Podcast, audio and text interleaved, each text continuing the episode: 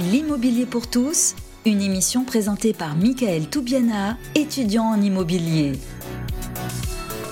Les amis, bonjour à tous. On se retrouve pour ce sixième numéro de l'immobilier pour tous, pardon. Toujours aussi content de vous retrouver. Aujourd'hui, on va parler du co-living, un phénomène qui prend de plus en plus d'ampleur en France, vous savez, toutes les émissions, on vous met en avant des secteurs d'activité, des métiers dans l'immobilier. Et aujourd'hui, bah, c'est le co-living. C'est une émission faite par des jeunes, animée par des jeunes, avec des jeunes autour de moi et pour des jeunes. Et puis, pour parler co-living, qui de mieux que d'inviter déjà Victor, fondateur de la Casa. Comment ça va, Victor? Eh ben, très bien, Michael. Euh, merci, super. merci de m'inviter. Bah, écoute, avec grand plaisir. Comme je t'ai dit avant, jeune, ça me fait plaisir. Comme je t'ai dit avant l'émission, c'est un, un honneur de t'avoir euh, autour du plateau parce que ça fait euh, du coup trois ans que je suis un petit peu tes aventures avec la Casa. Tu vas nous expliquer un petit peu bah, ce que c'est la Casa, etc. tout au long de l'émission. Et puis on a Alexandre, fondateur de Colivme. Comment ça va? Ça va très bien. Merci pour l'invitation. Bah, avec grand plaisir. Toi aussi, je te suis. Merci. Toi aussi, je te suis depuis deux ans pour le coup. Exactement. Et, euh, et, puis je suis très très content de vous avoir autour du plateau, des spécialistes du co-living. J'espère que on va apprendre plein de trucs à ceux qui nous écoutent et qui nous regardent aujourd'hui exceptionnellement live Facebook. On nous voit, on est filmé, donc faites des beaux sourires. Tout le monde nous regarde. et eh ben, je vous propose de passer tout de suite. Euh, non, avant de passer à la première séquence, je vais vous donner un petit peu les différentes séquences qu'on va faire. On va faire première séquence hashtag la def, deuxième séquence hashtag en toute intimité, troisième séquence hashtag attrape-moi si tu peux, et la quatrième séquence, pour terminer, hashtag le débat. Et eh ben, je propose, si vous êtes OK, de passer à la première séquence, hashtag la def. L'immobilier pour tous, hashtag la DEF. Dans cette première séquence, on va définir les mots-clés. Et pour commencer, je vais demander à Victor, si tu le veux bien, de nous donner la différence, les différences entre le co-living et la colocation.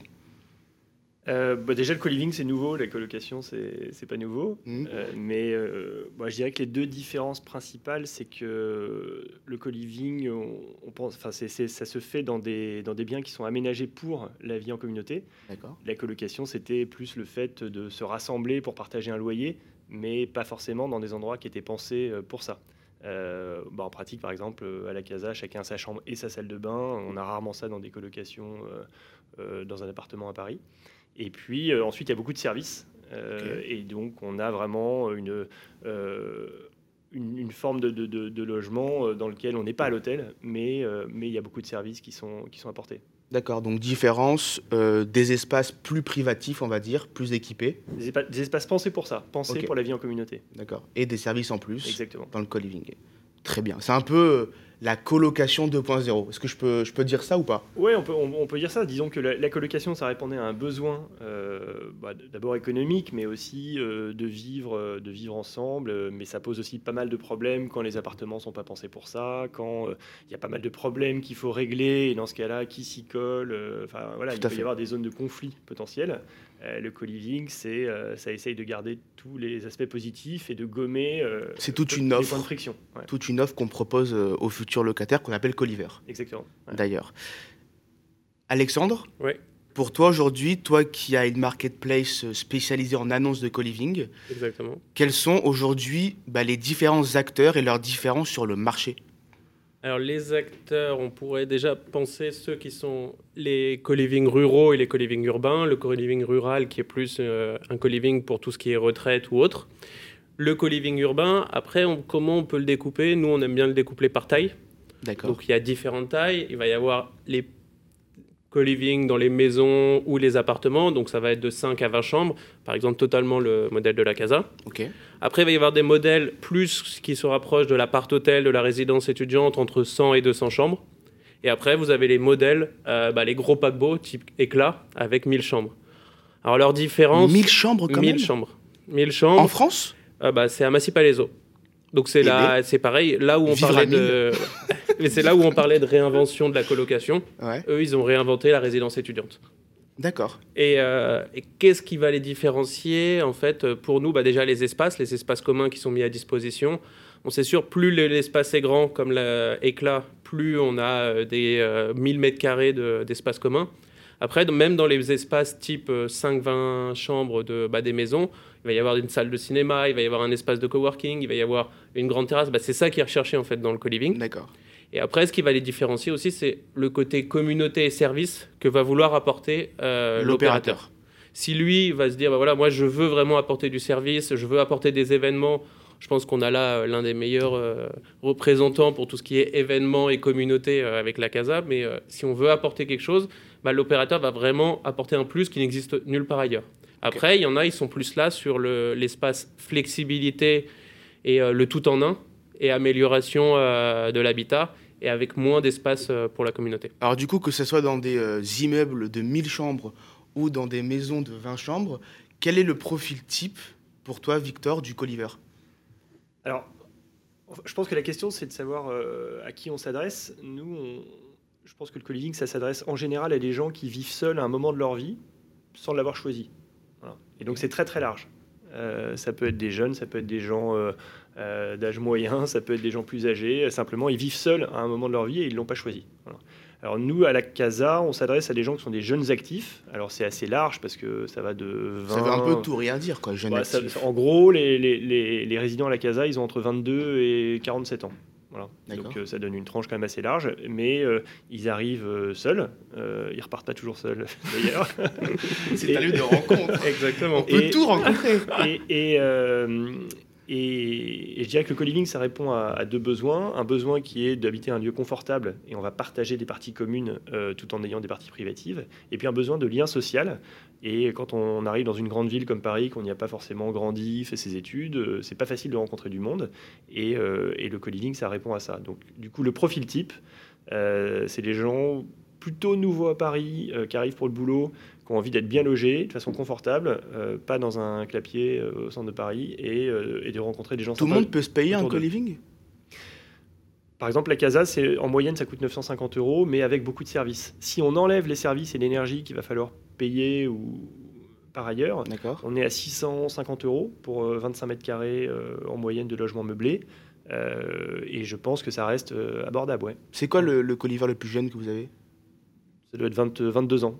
22 est le plus vieux 47. Euh, Vivent ensemble euh, ouais, ouais. Incroyable. ah, c'est fou, ça fait une mixité sociale, ça fait une mixité euh, de génération, c'est ouf. Tout le monde doit apprendre une tonne l'un sur l'autre, quoi. En fait, nous, on, s'assure que tous les gens qui viennent habiter à la casa ont envie de vivre en communauté et cherchent pas avant tout un logement bien placé. Et, et, donc, vivre en communauté, ça veut dire être curieux, un peu tourné vers les autres, avoir envie de faire des rencontres. Et finalement, l'âge est quand même secondaire quand on a cet état d'esprit-là. Et si je peux compléter en plus sur les profils, euh, c'est vrai que nous, bah, c'est les demandes qu'on a, c'est principalement du 25, euh, 35 euh, ans, bah, totalement ta cible, Victor. Après, nous, on a une nouvelle cible qui arrive. Bah, il y a toutes les familles monoparentales, avec toutes les séparations, où on a souvent des demandes de maman, de papa qui nous disent voilà, moi, une semaine sur deux, j'ai mon enfant. Est-ce que vous avez déjà des solutions qui existent? Donc en France, pour l'instant, ça n'existe pas encore. Mais aux États-Unis, ils en ont déjà développé. Donc je pense que certains opérateurs, peut-être un jour, euh, il y aura la casa euh, des familles monoparentales. Un parent peut euh, venir avec son enfant Pour l'instant, non. Non, non, mais en France, dans quelques années, ça, ça devrait. On l'espère. Parce qu'il y a un vrai besoin. Il y a un vrai besoin, il y a une demande. donc on espère que ça pourra se développer parce que nous, on a des demandes. Et au-delà du 47 ans, nous, on a même des personnes qui ont 50, 60 ans. Ok on n'a pas le, forcément le profil. Euh, on a aussi des gens qui sont très très riches et qui nous disent voilà, moi j'ai juste besoin d'un espace où j'ai pas envie d'être dans mon hôtel 5 étoiles, d'être tout seul euh, le soir, mais j'ai envie de rencontrer du monde. Donc on a vraiment aussi parfait, pareil des profils totalement différents. Cool. Et, du coup, Colivme, donc vous avez vous recensez plein d'annonces de co-living en France, que en France? Que en France pour le moment. en France. Tout à fait. Si tu, si tu devais définir ta boîte, comment tu la définirais? Alors nous, on est une start-up euh, déjà de BNP Paribas Real Estate. Déjà, ça c'est déjà un point assez, assez spécifique. C'est eux qui vous ont lancé ou vous ont racheté? C'est eux, eux, qui nous ont lancé. On a été incubés au sein du groupe. Bah, je te raconterai peut-être plus tard l'histoire. Et en fait, euh, nous, euh, on est la première plateforme de mise en relation entre des particuliers qui cherchent à vivre une expérience en co-living et des opérateurs de co-living. On est le plus grand vivier d'annonces en co-living en France. Aujourd'hui, on recense à peu près plus de 200, 200, espaces, 230 espaces à travers toute la France. 230 chambres 200, Non, 230 lieux. plus de 6000 chambres. Ok, c'est différent. C'est totalement différent. Euh, on a eu un gros, gros pouce euh, au moment du Covid. Pourquoi? Parce qu'il y a tous les toutes les personnes qui ont aujourd'hui de grands apparts qui mettaient sur Airbnb. On a aujourd'hui tous les hôteliers qui veulent se redéfinir eh et, qui veulent et qui voient qu'aujourd'hui bah, leur offre traditionnelle ne fonctionne plus et qui essayent euh, de venir sur le co-living en proposant toute cette couche de services et de logements meublés. Non, mais ça a pris une ampleur de malade le co-living. Avec tout ce qui s'est passé, moi, enfin, moi j'y crois beaucoup.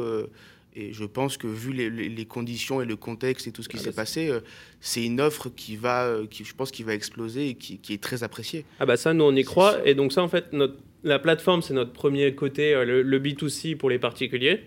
Et on a un autre côté pour les opérateurs, parce que nous, avec donc Lionel, l'autre cofondateur de Colivme, on y croit vachement aussi à ce... Qui bah, devait être là. Qui devait être là. Et du coup, c'est toi, Alexandre en ce moment, il est à Brest. Donc, s'il nous écoute de Brest. Euh, Enchanté, Lionel. et en fait, on les aide aussi à se développer sur leur immobilier. Donc, on met en avant potentiellement toute l'expertise de BNP Real Estate, mais aussi d'autres promoteurs et d'autres acteurs euh, de l'immobilier, soit pour trouver des investisseurs, soit pour reconvertir des immeubles de bureaux en espaces de co-living, soit pour travailler avec des promoteurs dans des projets neufs. D'accord. Et typiquement, nous, aujourd'hui, on a travaillé euh, l'année dernière sur cinq projets qui ont vu le jour, notamment un immeuble de bureau de 1800 m2 à Issy-les-Moulineaux, qui va être reconverti euh, en Alors vous avez travaillé en tant que quoi? En tant qu'apporteur d'affaires de mise en relation. on a fait la mise en relation entre le propriétaire et l'opérateur. Et l'opérateur. Et, notre objectif, vous, euh, après, vous distribuez les chambres sur votre plateforme. Exactement. C'est un peu du win-win. Donc notre objectif, c'est qu'on arrive cette année à faire le premier deal avec euh, bah, la Casa. On en a proposé ah, pour l'instant. Pour l'instant, c'est pas encore fait. On oh en a proposé. Ça mais c'est le jour. Ça va venir, ça va venir. mais ça va venir, on y croit. Euh, et, donc là, donc ça c'est notre côté immobilier.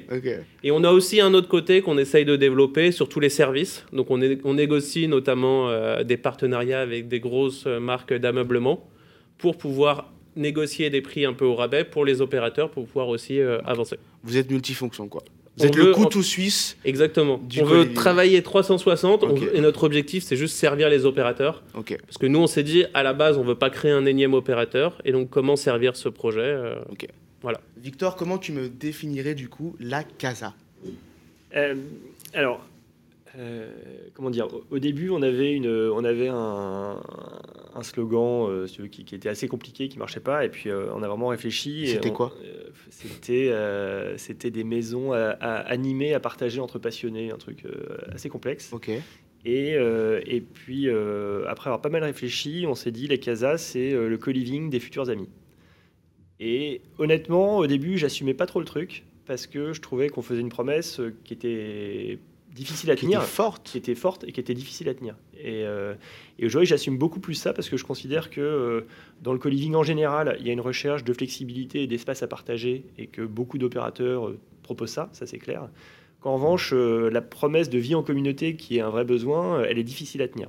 Et, et, je pense que nous, on arrive à la tenir par des petites unités de 12-15 personnes, par le fait que c'est de la cooptation, c'est-à-dire que c'est les résidents qui choisissent avec qui ils veulent vivre et puis par le fait qu'il y a un thème euh, à chaque maison qui rapproche euh, par un goût commun et qui donne lieu à des animations.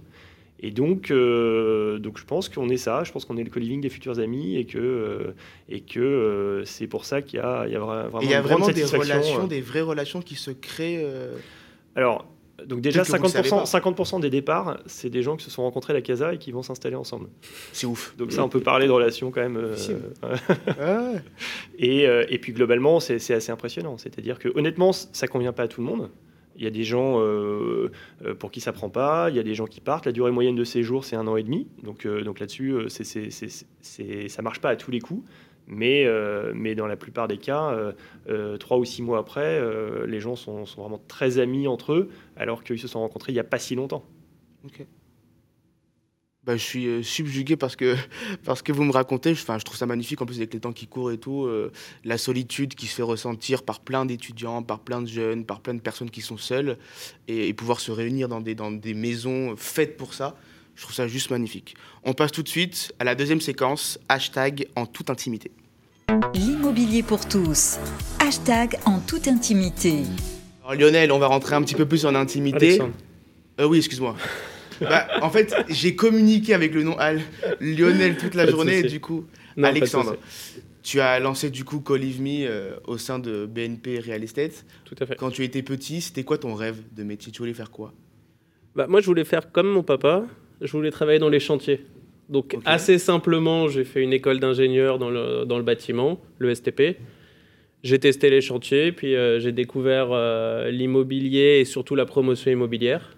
Et bah, j'y ai travaillé pendant sept ans, d'abord en tant que responsable programme, puis après en tant que développeur grand projet avant de créer euh, ce projet collectif. Donc ça a toujours été le bâtiment, c'est un peu l'âme que tu as. Ah bah, L'immeuble, pour dire que voilà, aujourd'hui on, travaille pour quelque chose et qu'on voit les bâtiments euh, monter, c'est une certaine fierté et donc c'est à mon avis c'est pour ça que euh, je veux toujours travailler dans l'immobilier. Victor, c'était quoi ton rêve toi quand tu étais petit?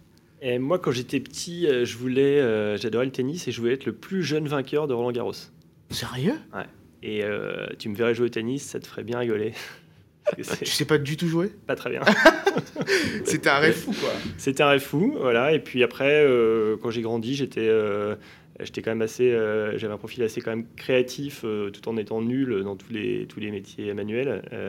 et donc l'entrepreneuriat, j'ai vite compris que c'était fait pour moi, quoi. Ok. Et du coup, bah, quel a été ton parcours un petit peu? Ben, J'ai fait euh, une école de commerce, euh, même deux, parce que je fais HEC et l'INSEAD. Et, et, après, euh, j'ai bossé dans des boîtes où ça s'est pas bien passé, donc je me suis viré de mes Des boîtes de quoi? Des boîtes de, une boîte de logistique et, une boîte de conseil. Et je me suis viré des deux premières. Et donc j'ai compris que pour pas me faire virer, il fallait que je bosse pour moi. Et, donc j'ai On peut pas s'auto-virer. et j'avais monté donc une première boîte il y a, il y a, une quinzaine d'années qui s'appelle Urban Soccer et qui, euh, qui fait des centres de foot euh, un peu partout en France. Sérieux? Ouais. Ça, ça t'appartenait, Urban Soccer? Bah, J'étais euh, j'avais avec des associés, mais j'étais le fondateur, ouais. ouais, Ah, c'est ouf. Et, et donc j'ai fait ça pendant une dizaine d'années et avant de monter la Casa. Ah, bah, du coup, ça, ça se rejoint un peu la communauté foot, la ça communauté. Se ça se Il y, a, y a un lien du coup entre, entre les deux boîtes que tu as montées, quoi. Ouais, dans les, dans les deux, en fait, il y a. Il y a euh, l'esprit de communauté, on va Dans les deux, il y a, y a une vraie demande. Euh, il y a une offre qui n'est pas satisfaisante. Et puis, il y a aussi des nouveaux usages de l'immobilier euh, qui permettent de trouver un, bon modèle. Et du coup, tu as lâché Urban Soccer non, non, enfin, je, Urban Soccer, ça avait beaucoup grossi. Et moi, j'étais arrivé à un moment où euh, j'étais plus développeur que vraiment gestionnaire et j'avais envie de passer à autre chose. donc, j'ai vendu mes parts à mes associés qui, dirigent toujours la boîte. Et je suis, euh, je suis parti en voyage pendant un an pour chercher des nouvelles idées. Et j'ai trouvé ce modèle de co-living euh, aux États-Unis. Et je me suis inspiré de ça. D'accord. J'ai vu un petit peu sur les réseaux que tu voyageais beaucoup. J'ai fait un voyage. Ah, uniquement un voyage bah, Non, ça m'arrive de partir en vacances, mais j'ai fait, fait un voyage euh, euh, autour du monde, en famille, pour chercher justement euh, l'idée d'après. Ouais. D'accord, magnifique. Et, et, du coup, tu nous as parlé des thèmes tout à l'heure. Pourquoi mettre des thèmes? Est-ce que ça a vraiment une valeur ajoutée, tu penses? Alors, il y a un côté un peu marketing dans le thème, hein, ça c'est clair, c'est assumé. L'idée, on en revient à comment on crée une communauté. Et moi, je considère qu'on crée une communauté quand les, quand les gens sont pas très nombreux, qu'ils euh, restent longtemps, qu'ils ont le temps de se connaître, qu'ils se choisissent et qu'ils ont euh, des goûts et des activités communes. Bah, le thème, ça marche pour les goûts et les activités communes. Donc, euh, à la Casa des Chefs, il y a des gens qui s'intéressent à la cuisine. Sont pas du tout obligés de bosser dedans, mais ils s'intéressent à ça. Et puis, euh, une fois par mois, il y a un chef qui vient leur donner un cours dans la casa avec euh, euh, les ingrédients, ils cuisinent ensemble, ils dînent ensemble. Donc, c'est la soirée super sympa.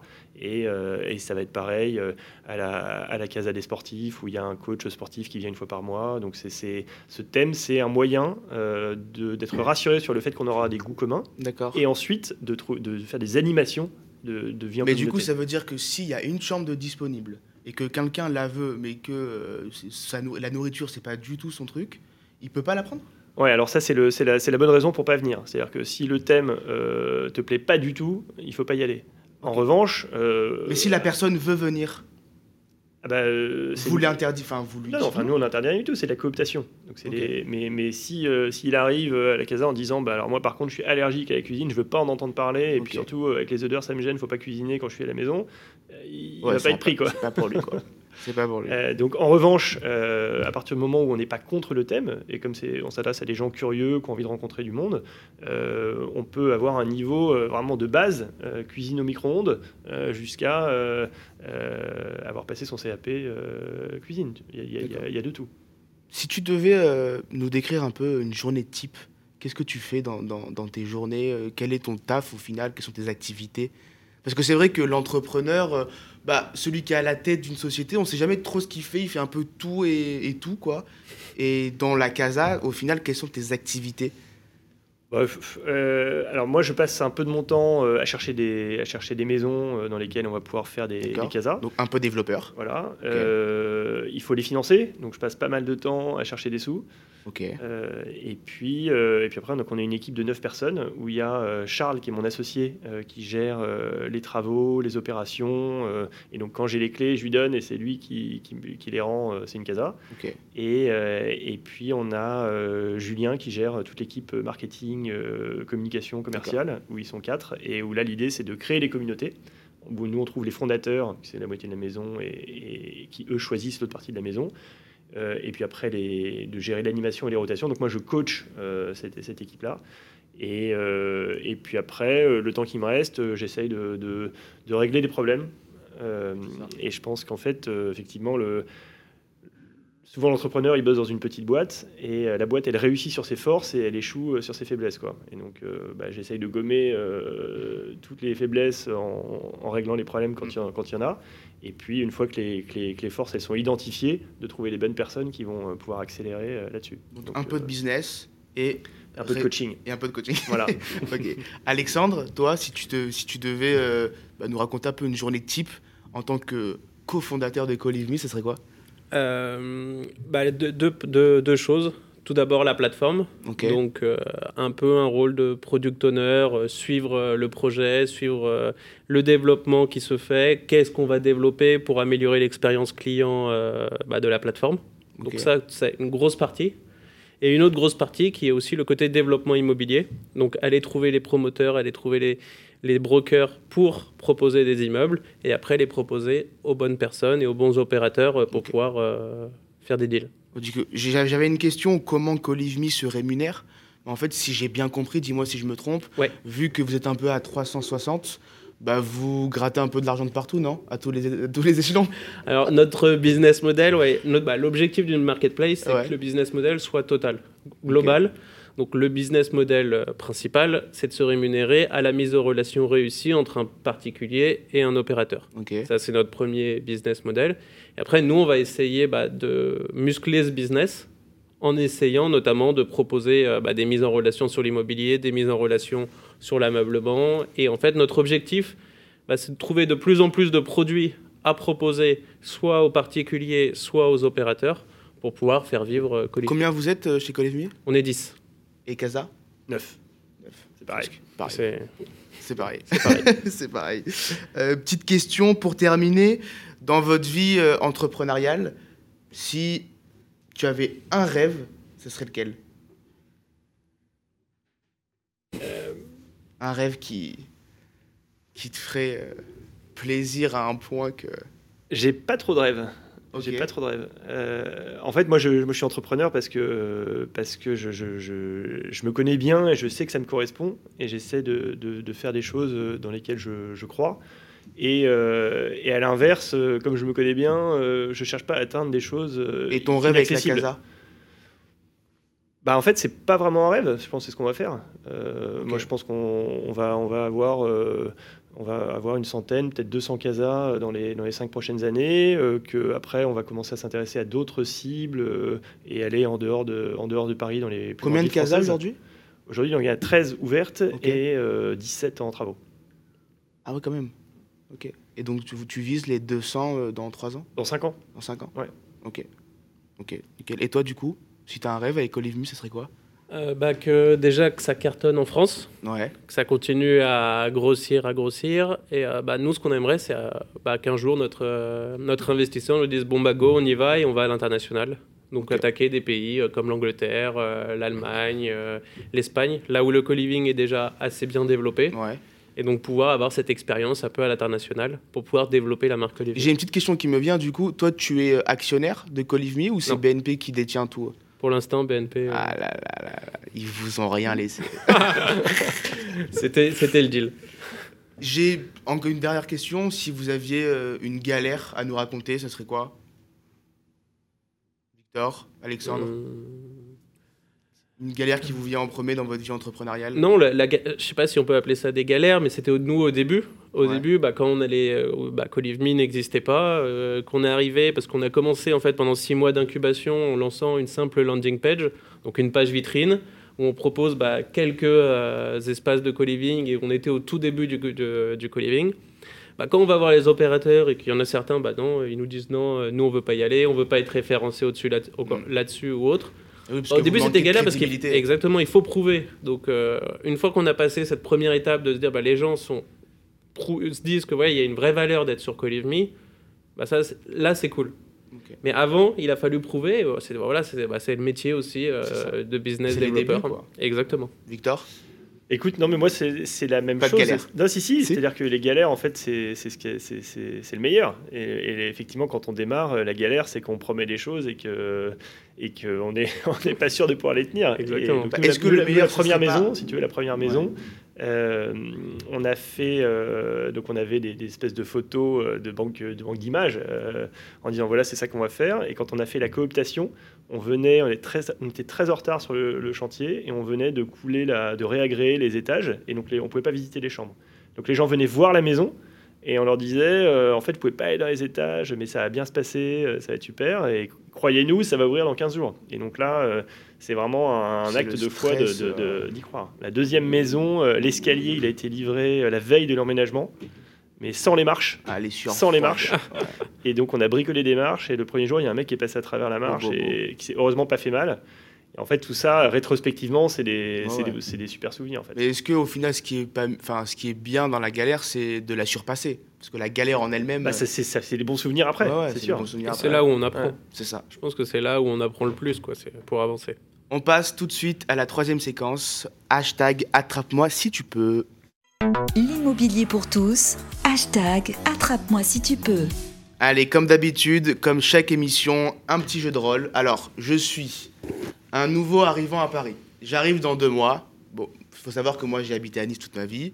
On retourne trois ans en arrière, quand j'allais arriver à Paris. J'arrive dans deux mois à Paris, je ne sais pas trop où aller, les loyers sont chers, j'ai peur. Et là, je tombe sur une annonce de co-living. Je me dis, mais c'est quoi le co-living? Ça a l'air sympa, il y a des gens, il y a des baignoires dans chaque, euh, dans chaque chambre, etc. Ça a l'air intéressant, mais c'est un peu le flou total. Je ne sais pas trop qu'est-ce que je vais signer, comment ça va se passer, est-ce que ça va être ma résidence principale, comment ça va se passer, c'est tout nouveau. Donc, vous devez me convaincre à l'aide des questions que je vais vous poser. Vous me faites des réponses euh, rapides, euh, succinctes. Déjà, Michael, tu as été sur euh, Colivme, non? Pour chercher tes. Ah, ça va. il y a trois... Vous avez monté Colivme il y a combien de temps? Il y a deux ans. Bah non, du coup. Ah mince. Et non, parce qu'il y a trois ans, je suis monté là-bas. ça n'existait pas encore. Première question, allez, on va commencer par Victor. Aujourd'hui, voilà, je suis intéressé par, par une des casas, on va dire la cuisine. Ok? Quel contrat je vais signer pour louer? Dans toutes les casas, tu vas signer le même contrat euh, et tu vas signer un bail de colocation, euh, loué de 89, euh, résidence principale, tout ce qui est plus classique, et un contrat de service pour tous les services qui sont apportés en plus. D'accord. Donc bail 89, c'est comme en fait c'est comme si c'était une colocation. Enfin, tout le monde est, tout le monde est dépendant de chacun? Ouais. Ok, d'accord. Ce C'est pas des contrats individuels. C'est un, contrat, un bail unique de colocation que tous les colocataires signent ensemble. D'accord. Donc sur le contrat, il y a toutes les signatures euh, Sur le contrat, il y a toutes les signatures. Puis après, il y a des avenants avec euh, un représentant euh, qui signe pour tout le monde et le, la nouvelle, le nouvel arrivant qui signe. Ok. Attention. Après, si je peux apporter une petite, parce que donc là c'est le modèle de la casa. Nous on a une vision un peu plus globale. ok. Le modèle aussi qui est beaucoup utilisé par les opérateurs de co-living, c'est tu signes en général un bail de logement meublé. Ce que tu vas signer pour un studio ou un deux pièces meublé, c'est exactement la même chose.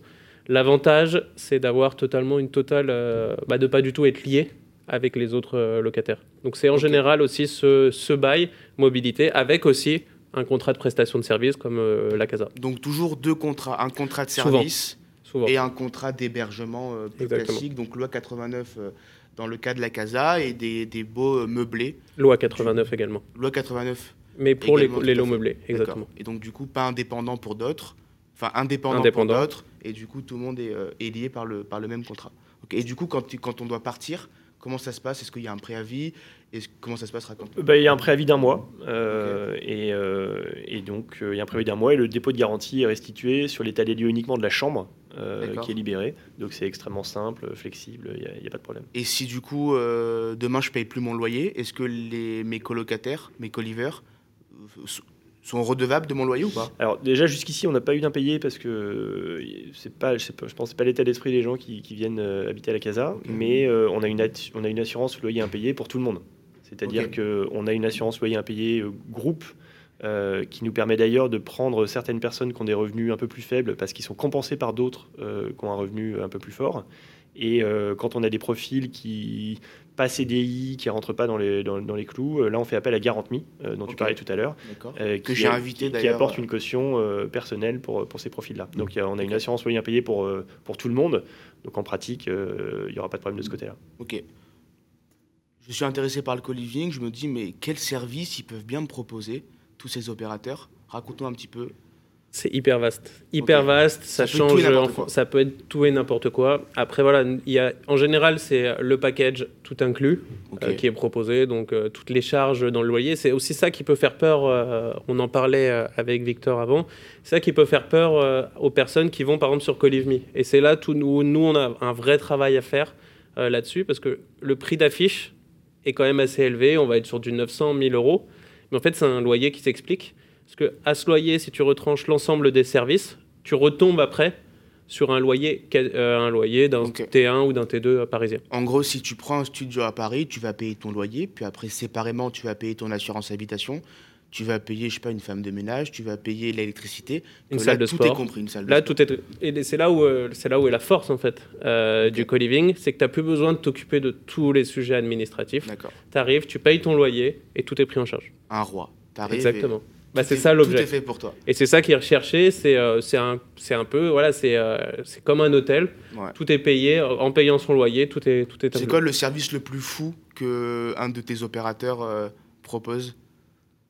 Un service original Moi, j'aime bien. toi, tu t'es dit, ah ouais, quand même. En... Non, mais en province, il euh, y en a qui proposent des piscines. Il y en a qui proposent. Et euh, moi, j'aime beaucoup le principe de pouvoir proposer quand même une salle de sport. Ouais. Euh, et puis après, quand on voit aussi les espaces communs, la cuisine, bah, sur les casas, les cuisines hyper aménagées, les salons qui font juste rêver. Enfin, mais n'importe qui, personne à titre perso pourrait se le payer. C'est là où c'est, euh, c'est là où le co-living a vraiment une vraie promesse. C'est de pouvoir profiter d'espaces euh, bah, que personne ne pourrait avoir. Euh, pouvoir profiter d'un salon, d'une terrasse ou d'un jardin juste à côté de Paris. on en a tous rêvé. Et c'est là où le Covid, je pense qu'il y a, il y a on, en parlera peut-être après, mais je mm. pense que ça a été pour le co-living, c'est un vrai boost. Parce qu'en fait, rester dans son studio euh, de 20 euh, mètres carrés euh, et de ne pas avoir de, beaux espaces communs et tout ça, c'est compliqué. Devant vous, hein. bah, J'habite dans 15 mètres carrés. bah voilà. et ben, je pense que quand tu vois les espaces La Casa ou ça autre, fait rêver. Bah, et donc tu te dis, mais mm. en fait, j'ai envie d'y aller. C'est pour ça que pour moi, c'est un vrai boost. tout ce phénomène de confinement et autres, c'est un vrai boost. Je suis d'accord, je suis d'accord. Du coup, je suppose que comme on est plusieurs dans les maisons, dans les co-living, il y a un règlement intérieur à signer. Est-ce qu'on est on est euh, astreint à des, euh, je sais pas, des, euh, des tâches de ménage ou j'en sais rien alors, je pense que tous les modèles sont, sont différents. nous, à la Casa, on a un modèle particulier dans lequel, déjà, les, les, résidents, ils sont chez eux. Donc, on leur propose de signer un pacte de colocation dans lequel ils prennent des engagements les uns vis-à-vis des autres. Mais après, comme ils sont chez eux, c'est eux qui le font vivre. Donc, s'il y a des choses qu'ils ont envie de faire, de ne pas faire, d'autoriser ou d'interdire, c'est des décisions collectives et nous, on, leur met simplement le pied à l'étrier en leur disant il faut que vous ayez un pacte de colocation, il faut que vous le fassiez vivre.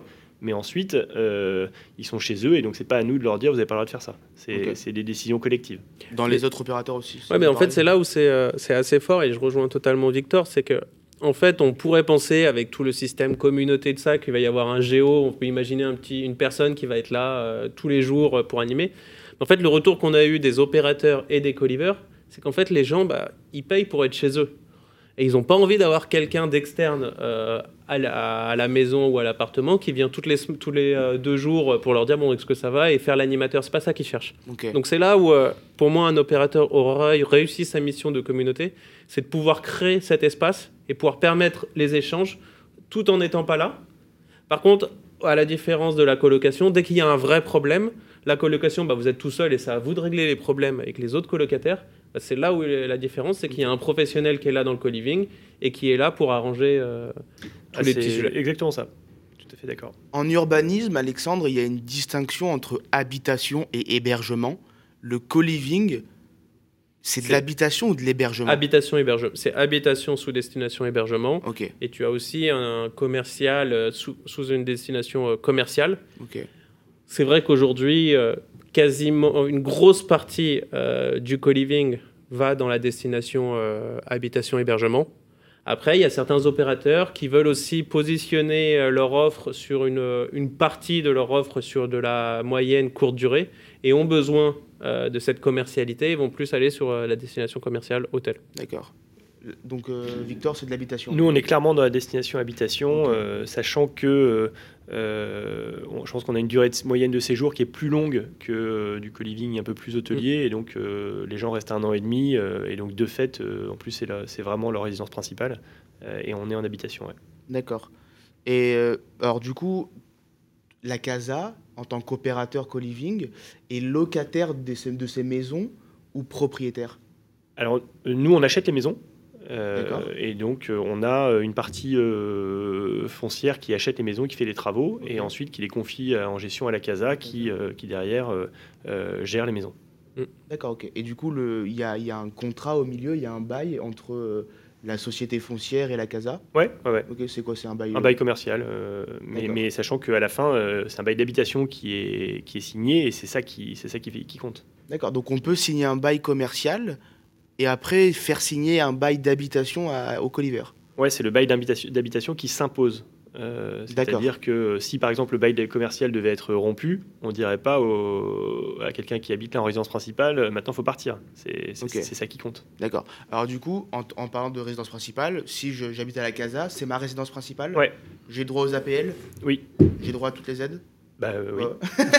Et dans les autres euh, bah, ceux qui ont une destination, ceux qui signent avec un bail euh, meublé ou un bail euh, colocation, oui. Ouais. Après, il y a un troisième modèle qui arrive, qui est aussi le bail mobilité, où là, on est capé, c'est 8 ou 9 mois de mémoire. D'accord. Bah, ce n'est plus une résidence principale et je pense que les aides ne sont pas les mêmes. Mais ça, ça, pareil, ça dépendra de l'opérateur et qu'est-ce qu'il voudra mettre en face.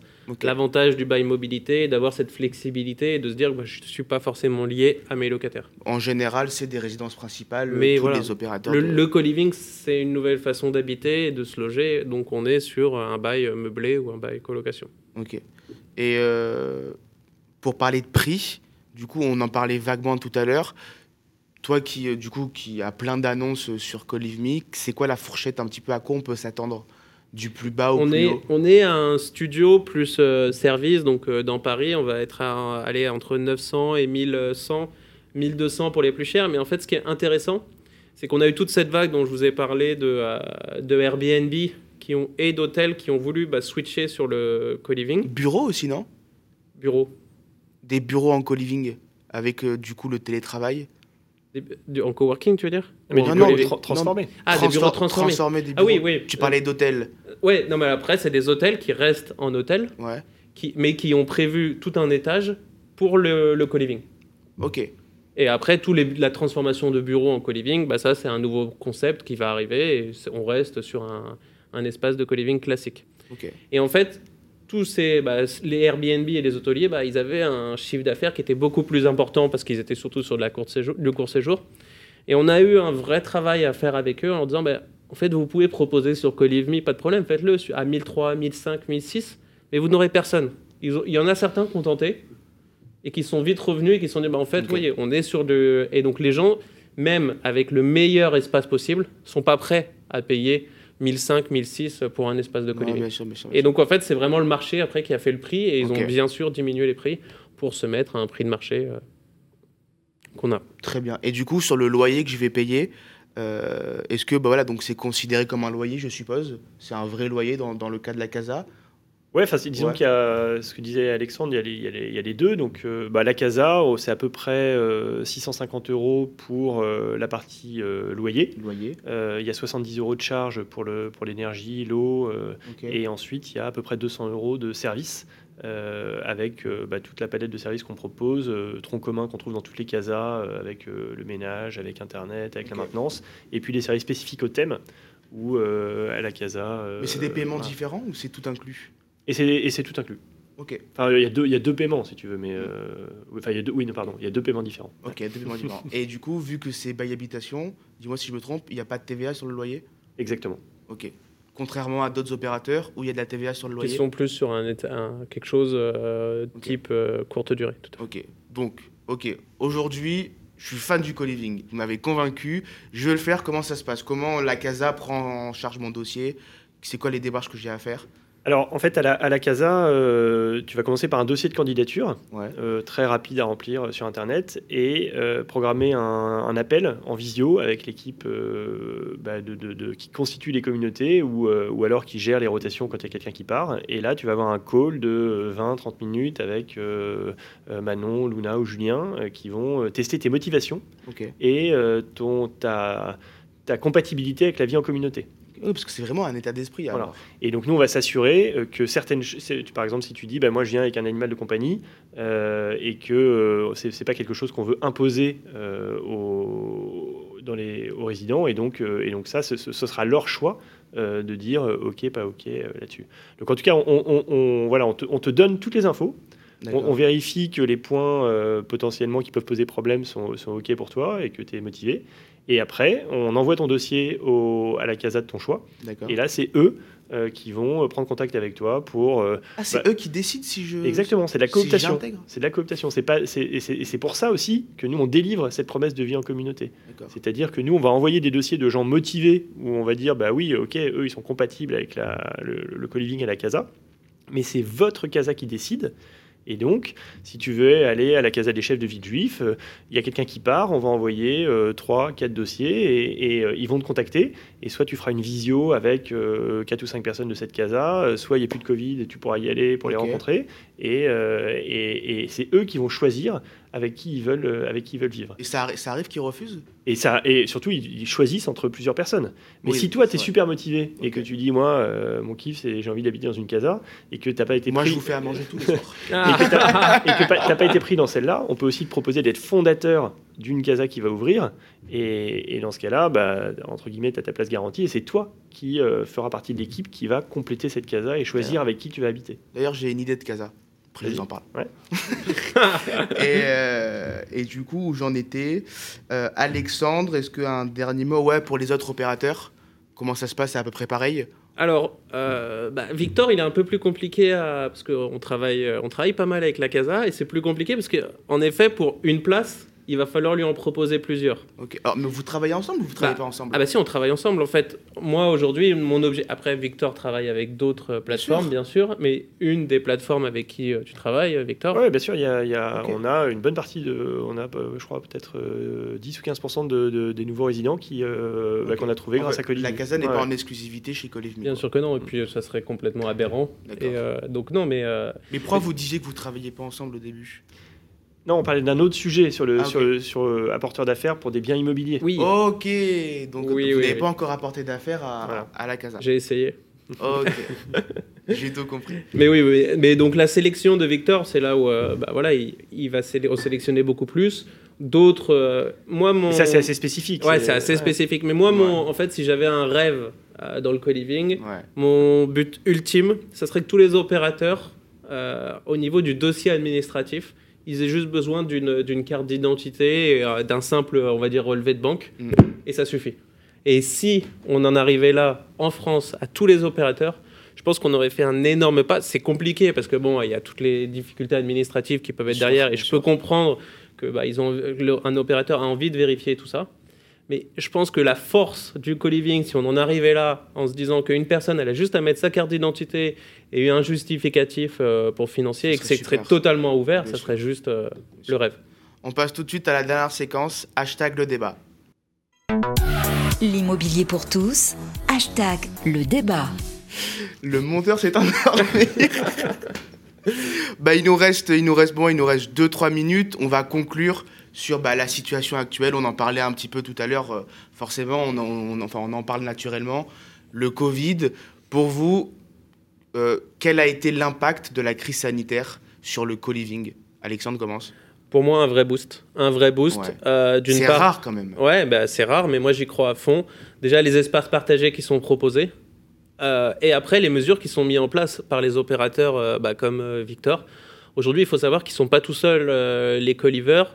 Qu'aujourd'hui, par exemple, ils vont intensifier le, ménage dans les parties communes. Ils vont prévoir des livraisons de paniers repas pour certains opérateurs. Donc en fait, ils mettent tout en place pour que le Colliver se sente encore plus en sécurité que s'il était dans son studio tout seul. Donc c'est juste hyper fort. Euh, donc un vrai boost euh, pour moi sans... T'as pas ressenti des, des Colliver qui étaient plus réticents à intégrer des casas avec la peur du virus? Alors, nous, si tu veux, l'impact, il a, ça a été un mixte de, deux choses. Euh, il y a moins de gens qui sont arrivés à Paris pour prendre un nouveau job parce qu'il y a une petite crise économique. Euh, et en revanche, euh, là où je rejoins Alexandre, c'est qu'il il y a énormément de gens qui ont juste pété les plombs à tourner en rond dans leur studio, à télétravailler toute la journée, et puis après, on enchaîne avec le couvre-feu. Et, et, donc, on a eu beaucoup de gens qui voulaient partager euh, des espaces, avoir une terrasse, euh, voir le soleil et, euh, et puis rencontrer des gens sympas. Donc, donc on a eu effectivement une forte augmentation. Et, et après, ça n'est pas sans poser de problème, hein, parce que c'est aussi, bah, tu, tu, vis en télétravail avec 12-15 personnes, c'est pas forcément fait pour, donc il faut pas, faut pas se voiler la face sur ce, ce genre de choses. Et, et, pour ce qui est de, de, de, la crainte, si tu veux, des gens qui sont vraiment à risque, euh, bah, je pense qu'effectivement, il y a plus de risques en, habitant en communauté qu'en habitant tout seul. Et après, en fonction des communautés, euh, bah, les mesures sont plus ou moins strictes sur euh, le port du masque en permanence ou alors à, certains moments. Et ça, c'est dans, chaque maison, chez nous à la Casa, que, ça, que, ça se passe. Un de tes colivers a déjà eu le Covid? Bah, enfin, il y, a, je sais pas, 10% de la population française qui est le non, Covid. Non, bien sûr, euh, non, bien sûr pour, pour, savoir comment ça se passait, est-ce qu'il restait du coup enfermé dans sa chambre bah, En fait, quand tu as le Covid, euh, que, en fait, c'est comme tu es chez toi de toute façon. Donc, quand tu as le Covid, tu restes dans ta chambre. Si, imagine, tu habites en famille, bah, tu as le Covid, tu restes dans ta chambre euh, le temps que ça passe, et puis les autres vont se faire tester. Et bah, ça, en fait, ça s'est passé ni plus ni moins pareil que n'importe où dans un appartement où habite une famille. La casa, une grande famille, quoi. Voilà.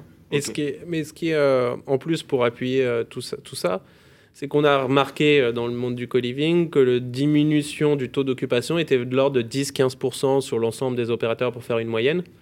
en fait, c'est là où ça a été un énorme boost parce qu'en comparaison, il y a les appart-hôtels, les hôtels où bah, ça s'est cassé la, figure, on était proche de zéro. Et en fait, bah là, il y a tous les investisseurs institutionnels de l'immobilier qui se sont dit, ah mais attendez, euh, en fait, c'est pas juste un mot euh, co-living anglais, euh, là où il y a des gens qui vont s'amuser. Et il y a un vrai, quelque chose. Et, et ben, depuis la fin d'année, on a énormément de personnes, de professionnels de l'immobilier qui nous disent, mais en fait, nous, on veut développer du co-living. C'est pour ça qu'aussi, au-delà de la demande de particuliers, du côté du développement, il y a, un vrai, il y a vraiment quelque chose qui s'y passe. Ah, mais j'en suis, j'en suis convaincu. Et la Casa et Co-Live il y a un très très bel avenir. Merci devant vous, j'en suis, j'en suis convaincu. Bah écoutez, c'était un plaisir. Vraiment, j'ai vraiment kiffé l'émission. J'ai appris plein de trucs. J'espère que vous avez apprécié. C'était cool. Ouais, très cool. Merci Mickaël. Merci, bah, avec, plaisir, avec plaisir. C'était vraiment très très sympa. J'espère que vous avez aimé, que vous avez commenté, que vous avez bah, posé des questions ou quoi, que vous êtes instruits aujourd'hui. Et puis je vous dis euh, bah, au mois prochain pour une nouvelle émission pour le septième numéro. Bisous à tous. Merci. Ciao ciao. Merci beaucoup.